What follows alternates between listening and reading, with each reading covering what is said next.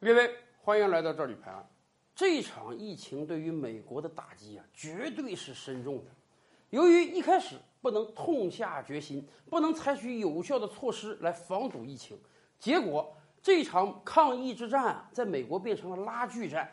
一开始就不好好封堵疫情啊，就考虑到彻底封城经济有影响，不能壮士断腕。结果疫情越来越重，越来越重。当疫情达到一个不可控的状态之后啊，美国各级地方政府也很犯难啊。一方面，他们深知啊，我不能复工复产，我得加强隔离、加强管控，才有可能把疫情彻底摁死。可另一方面，由于疫情实在是时间太长了，半封城状态、半停工停厂状态很长了，这个经济实在是受不了。有时候我们跟国外朋友通话，他们都非常愤恨啊，他们说你们中国人太幸福了。你们实际上真正的封城啊，也就那么一个多月啊，一个月之后你们什么事儿都解决了。现在中国很多城市的生活跟以往没区别了。说实话，我们除了电影院没开，没有哪个不开的项目了。而美国不一样啊，美国哩哩啦啦的封城都三四个月了，现在一点希望看不到啊。很多美国人都在疫情和经济之间选边站，到底我是为了保命在家待着，还是为了挣钱出去工作？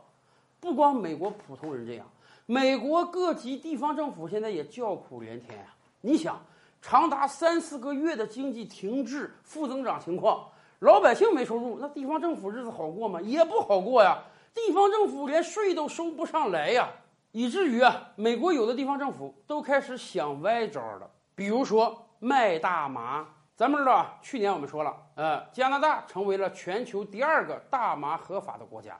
其实啊。美国有很多州大麻也是合法的，比如说美国的加州，加州早在两年之前就宣布啊，娱乐用大麻是合法的。但是当时啊，加州就有超过百分之七十的市和镇并不承认这种合法，人家还是要面儿，人家还是觉得大麻这种东西啊是有危害的。所以，虽然在本州之内合法了，但是本市、本镇我这个大麻是不合法的，我不允许你开设大麻销售店。你作为本市公民，你如果到加州别的城市买了大麻，你回来自己吸，我不管。但是在本市之内，我是不能有合法的大麻售卖店的。当然，这也造成了一定的税收流失。你想啊，这个城市的居民在本市找不到合法的大麻售卖店，人家就驱车几十公里到另外一个城市买呗。给另外一个城市经济做贡献呗，买回大麻了，还是回到本市来居住，本市来消费。以往经济好的时候啊，这些市镇的官员觉得，哎，我们还是做了个好事儿，我们不想让大麻在本州肆虐。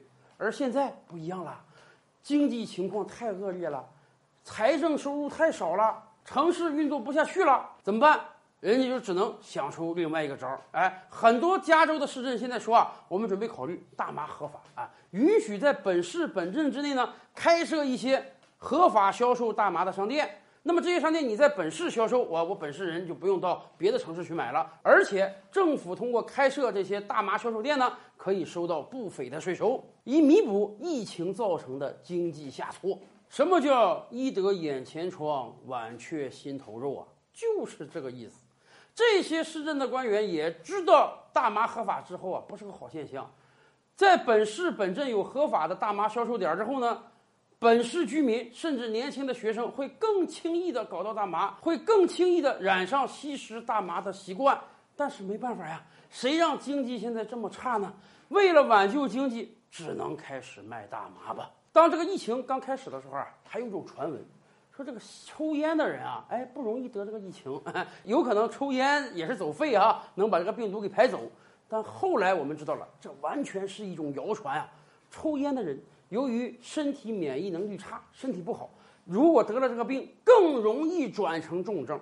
所以啊，我们是担心，不要将来美国为了经济增长，把这个大麻彻底开放了，会有更多的轻症转成重症啊。更多大千世界，更多古今完人，点击赵吕拍案的头像进来看看哦。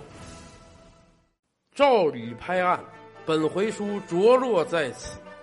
欲知大千世界尚有何等惊奇，自然是且听下回分解。